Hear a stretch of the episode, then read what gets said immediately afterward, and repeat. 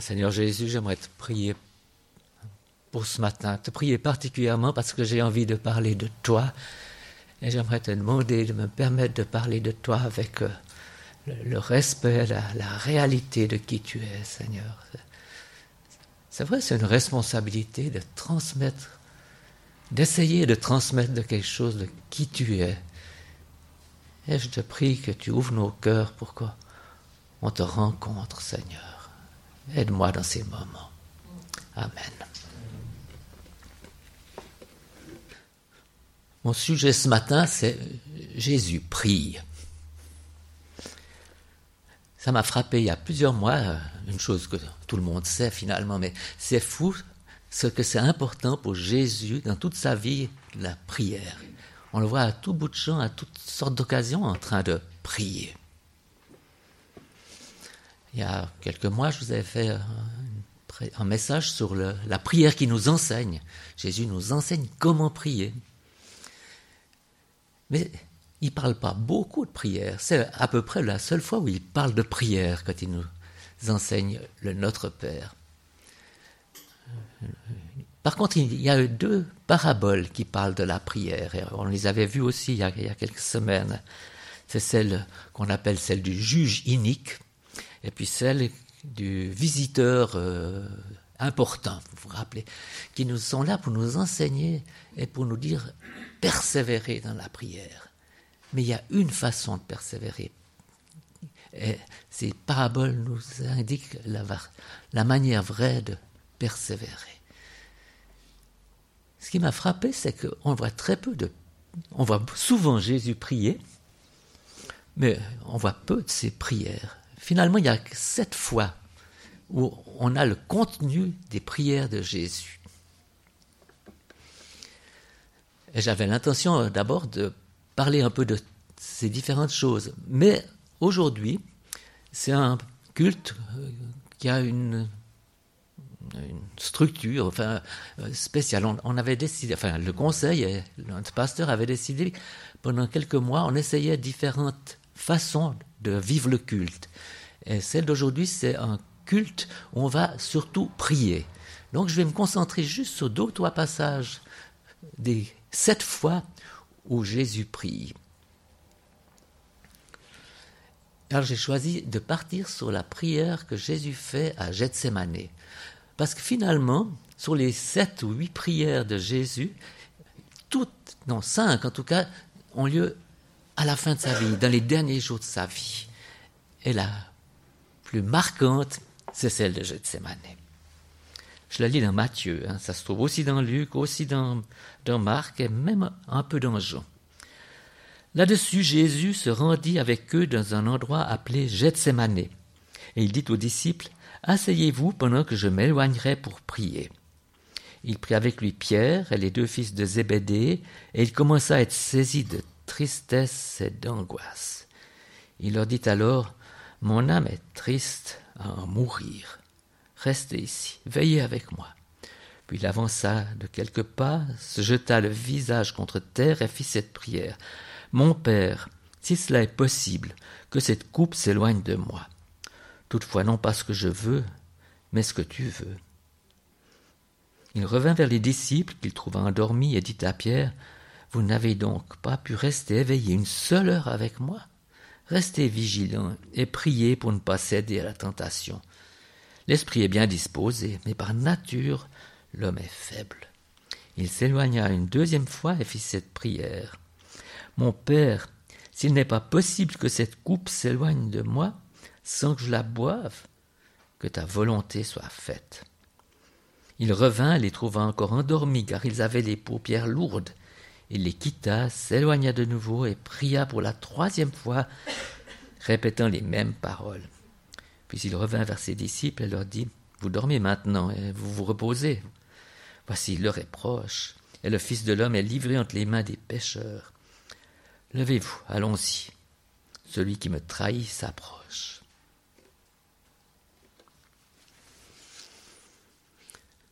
Première chose à noter dans ce récit, c'est l'intensité des émotions de Jésus. Il est saisi de tristesse, saisi d'angoisse. C'est des termes forts. Et il dit, mon âme est triste à en mourir. Dans Luc, euh, passage parallèle, il est dit, saisi d'angoisse, Jésus priait avec plus d'insistance, et sa sueur devint comme des caillots de sang qui tombaient par terre. L'intensité des sentiments de Jésus, la profonde émotion qui, l'étreint. Et c'est à Gethsemane dans cette prière, mais plus loin, une fois qu'il a fini cette prière, qu'il a reçu la force, et puis qu'il va de l'avant, qu'il se livre, et puis qu'il entre, il va jusqu'à la croix, cette angoisse continue. À la croix, il a dit vers trois heures d'après-midi, Jésus s'écria d'une voix forte, Eli, Eli, lama sabachthani, c'est-à-dire, mon Dieu, mon Dieu, pourquoi m'as-tu abandonné? Vous ces sentiments, ces émotions, ce que vit Jésus dans sa prière et dans la réalité des souffrances de la croix, dans, cet abandon de Dieu qu'on sous-estime, qui nous dépasse. Oui. émotion de Jésus.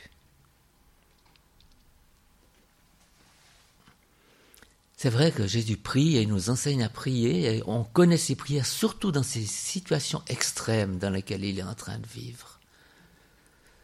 Mais ça nous donne une idée quand même un peu de, ce qu'est vraiment la prière.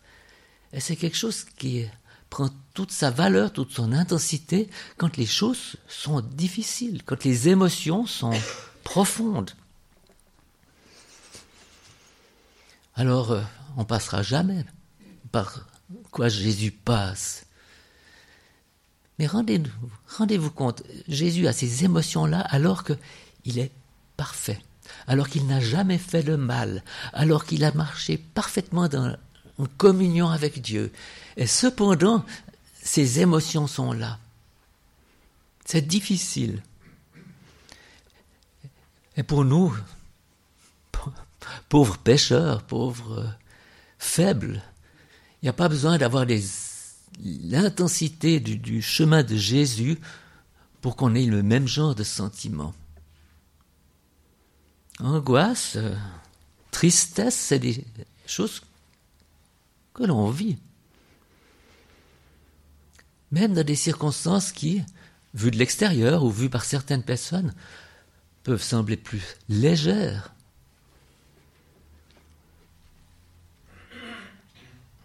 Et Jésus, il accueille ces émotions, cette, difficulté, il, il, le vit, il le reconnaît.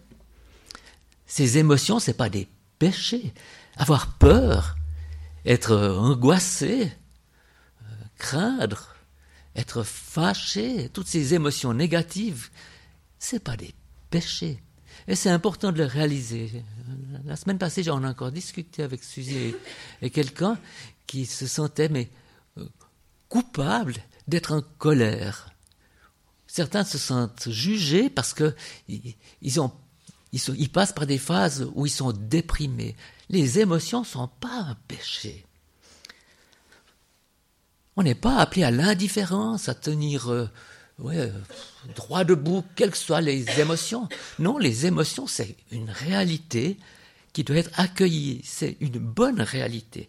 C'est ce qu'on en fait qui est peut-être euh, qui conduit au péché. Mais les émotions elles-mêmes, elles ne sont pas mauvaises. Elles ne doivent pas nous conduire à être indifférents, à les rejeter.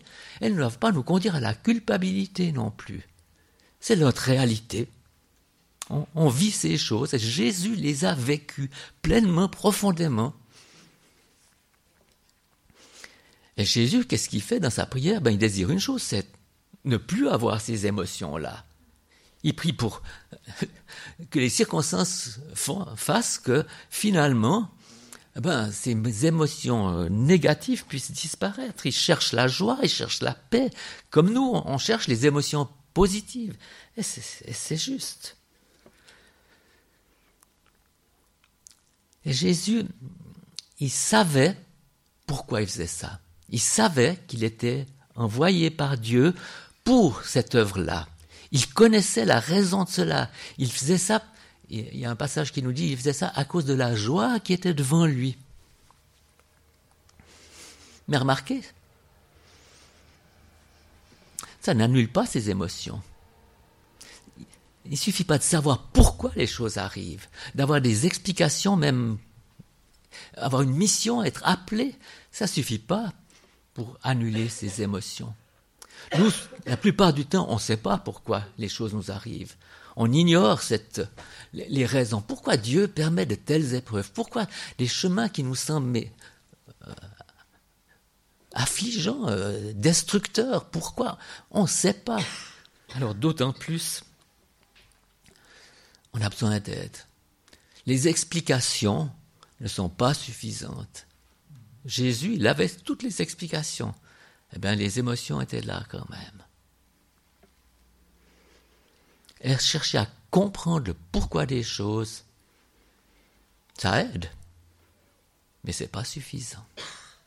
La seule solution, la seule attitude possible face à ces émotions, face à ces réalités dans lesquelles on vit, dans lesquelles Jésus a vécu, ben c'est la prière. Il se tourne vers son Père.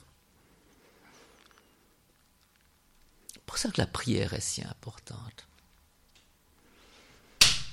Comment Jésus prie-t-il?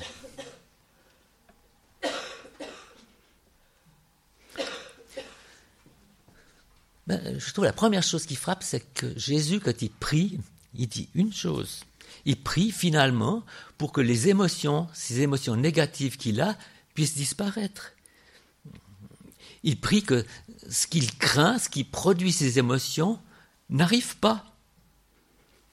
Si c'est possible, parce que ça peut être possible ou pas, si c'est possible que cette coupe s'éloigne de moi, que je n'ai pas besoin de passer par là. Il, prie simplement parce que pour la chose pour laquelle qui est devant lui et, qui, produit ces émotions. En fait, il prie très simplement.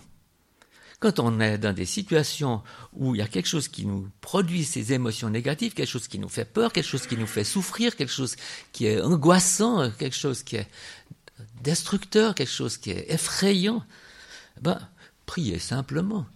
Il n'y a pas besoin, il ne faut pas chercher la bonne prière. Chercher qu'est-ce que Dieu veut faire avec ça, alors je prie dans ce sens. Non. Priez simplement. Placez devant Dieu. Je trouve très frappant que Jésus, avec tout ce qu'il est, il prie alors qu'il est venu pour ça, pour que ça n'arrive pas. Mais ben, ça nous libère pour prier pour les choses il nous semble, non, ça va pas, j'ai besoin d'autre chose.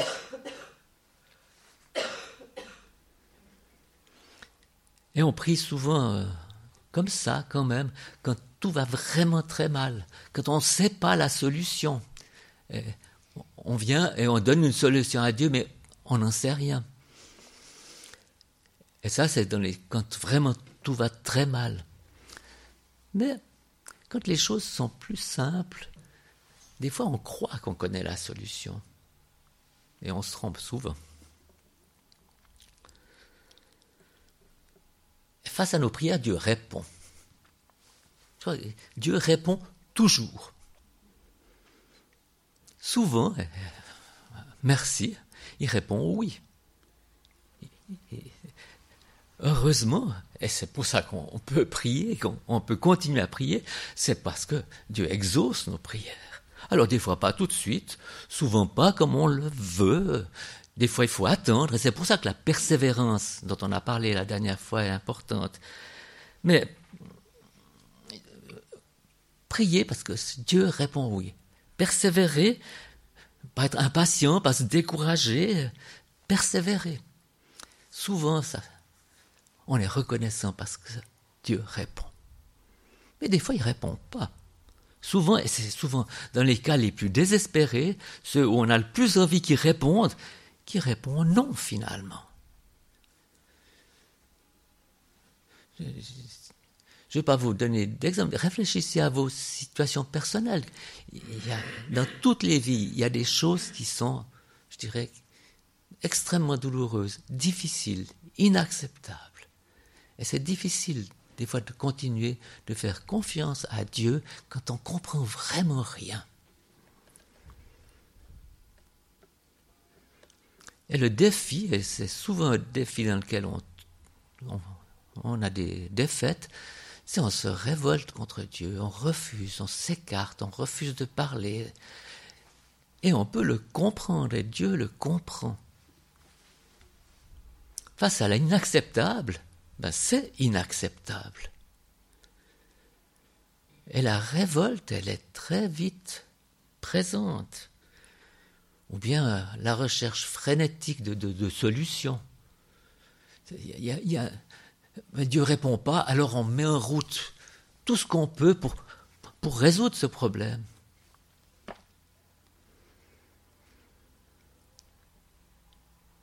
Comment pas tomber là-dedans? Comment pas euh, prendre les choses en main? Ben, qu'est-ce que fait Jésus? Ben, Il donne la priorité à Dieu.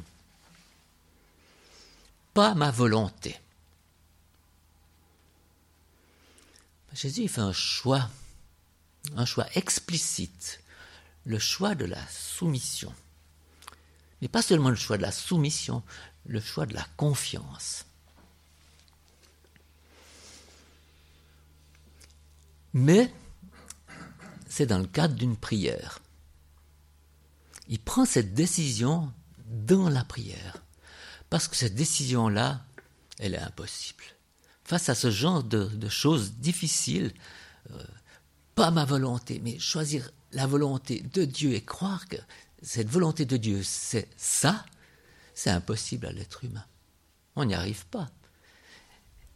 C'est pour ça qu'il y a besoin de prière, parce que c'est dans le cadre de la prière, dans le cadre où on se tourne vers Dieu, que cette capacité peut être donnée. Et c'est pas évident, même pour Jésus, il fait, il, dit, il fait trois fois cette prière, parce qu'il y a tout un chemin pour accepter la volonté de Dieu.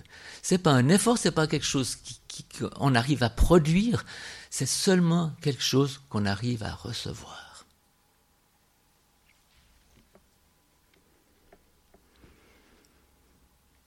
Et c'est un dialogue avec Dieu pour Jésus. On le voit, il insiste, il puis il y a ce chemin dans lequel il entre dans cette volonté. Et je crois que ça, c'est une chose importante, parce que c'est une des choses que Dieu veut, faire les choses avec, recevoir de lui, avoir cette dynamique de, de, de relation, d'acceptation, de compréhension, de ne pas faire les choses seul. Et la prière dans les moments vraiment difficiles, elle peut être, on ne sait pas comment la donner, mais être simplement orienté vers Dieu, eh bien, Dieu répond. Dans une attitude de soumission, d'attente de lui.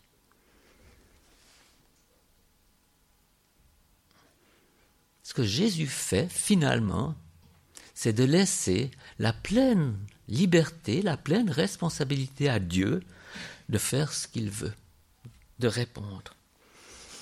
Et c'est presque une définition de prier. Prier, c'est demander quelque chose, c'est un chemin, c'est une attente quand on prie de recevoir quelque chose. Mais c'est aussi une expression de, dépendance du fait que je ne peux pas j'ai mis dans mes notes là, finalement la prière, presque par définition, a une non-exigence. Si je prie, eh bien, je n'exige pas. C'est vraiment la prière passe la responsabilité de la réponse à un autre. Exiger, et on peut le faire de multiples manières, mais exiger finalement, c'est une négation de la prière. Des fois, on a le sentiment, on doit insister avec Dieu, il faut le convaincre Dieu. Non, c'est une fausse attitude.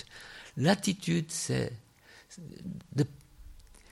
pas ma volonté, mais la tienne. Et c'est ce que la prière produit. Et vous savez, c'est vraiment important. Parce que heureusement, comme je le disais tout à l'heure, Dieu répond souvent à nos prières. Mais si cette prière, finalement, c'est une on n'a rien exigé, on n'a rien demandé, ça devient un, cadeau. Et on peut recevoir les réponses de Dieu comme, comme des vrais cadeaux.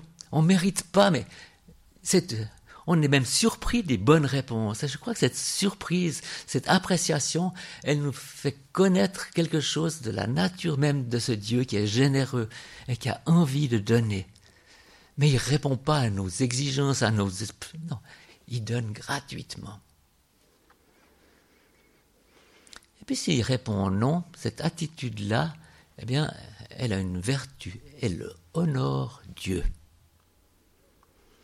Jésus, en acceptant d'aller dans la volonté de son Père, il honore Dieu. C'est une des choses qui a, euh, je dirais, honoré, réjoui le cœur de Dieu, c'est cette volonté du Fils de se donner.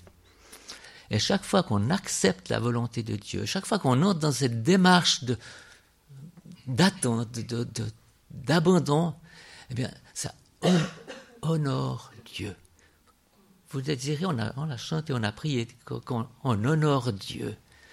Eh bien, une des principales manières d'honorer notre Dieu, c'est cette attitude d'acceptation que produit le fait de se tourner vers lui. C'est le but de la prière. La deuxième leçon que j'aimerais encore donner sur ce passage, c'est que Jésus, je ne sais pas si ça vous a frappé, il demande à ses disciples de venir avec lui. Il les prend avec. Dans cette angoisse-là, il ne veut pas rester seul. Même Jésus, il a besoin d'être entouré. Il a besoin d'être la présence de ses proches, de ceux qu'il aime. Et, on se demande pourquoi, parce que c'est bien inefficace. Hein. Ils s'endorment, ils n'écoutent pas, ils sont là. Et cependant, Jésus a besoin, il les invite. L'homme, Jésus comme homme, n'est pas fait pour être seul, il est fait pour être en communauté. Et vouloir rester seul, non, ça ne fait pas partie du fonctionnement profond de l'être humain. On a besoin d'être ensemble, on a besoin des autres. Même si ce n'est pas efficace, on a besoin. Une autre chose qui est frappante, c'est que euh, Jésus va prier et il demande aux disciples de prier. Mais il ne demande pas aux disciples de prier pour lui, il leur demande de prier pour eux. Comment c'est dit? Prier pour ne pas céder à la tentation. Ça montre une chose, c'est que finalement Jésus, dans cette situation-là, il pense d'abord à ses disciples avant de penser à lui-même. Il ne demande pas priez pour moi, moi, moi, priez pour vous. Il les a autour, mais il pense à eux encore. Il y a une autre prière euh, dont on connaît le contenu, qui vient juste avant, mais c'est dans Luc, c'est Luc 22. Le Seigneur dit, Simon, Simon, Satan vous a réclamé pour vous passer au crible comme le blé. Mais moi j'ai prié pour toi afin que ta foi ne disparaisse pas, et toi, quand tu seras revenu à moi, affermis tes frères. Jésus prie pour son disciple. il sait que Satan va l'attaquer, il sait que ça va mal se passer, il sait qu'il a besoin de restauration. Mais quel est le but de la prière? Qu'est-ce qu'il demande finalement pour Pierre? Affermis tes frères. Protéger Pierre, mais pourquoi? Pour que Pierre puisse servir les autres. Vous voyez, une fois de plus, ça va vers les autres. C'est vraiment une caractéristique de Jésus et de l'appel qu'il met sur nous, c'est de penser aux autres. Il une autre prière que Jésus fait cette fois quand, il est sur la croix, c'est Père, pardonne-leur parce qu'ils ne savent ce qu'ils font. Ceux qui le crucifient, Père, pardonne-leur, ils ne savent pas ce qu'ils font. Je, trouve cette phrase, ils ne savent pas ce qu'ils font, elle est vraiment importante. Ça veut dire, Jésus a de la sympathie. Il, comprend pourquoi les choses arrivent. je ne veux pas dire, il l'excuse pas, mais il comprend. Et ça, c'est important, réaliser que Jésus comprend ce qu'on ressent. On peut faire des choses qui sont fausses, mais Jésus sait pourquoi, il connaît les fonds des choses et il pardonne.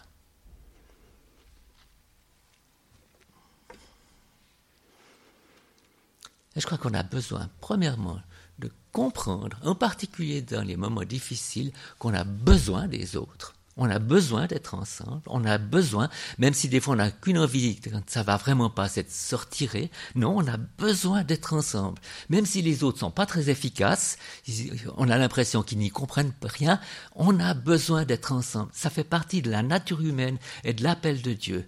On a besoin les uns des autres.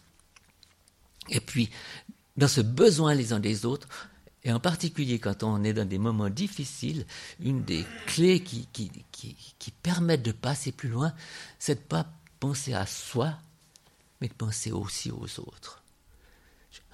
Une des difficultés, on se rend compte chez les gens qui sont dans des, des difficultés chroniques, cette tendance de se replier sur soi-même, de ne penser qu'à soi, penser au bien des autres, même quand c'est difficile.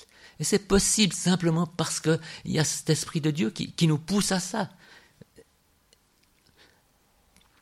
Aller vers les autres, être ensemble, on a besoin des autres.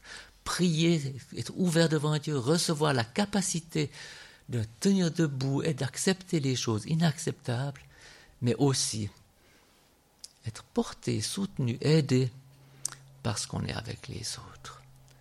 Être ensemble, c'est centrale, en communion les uns avec les autres.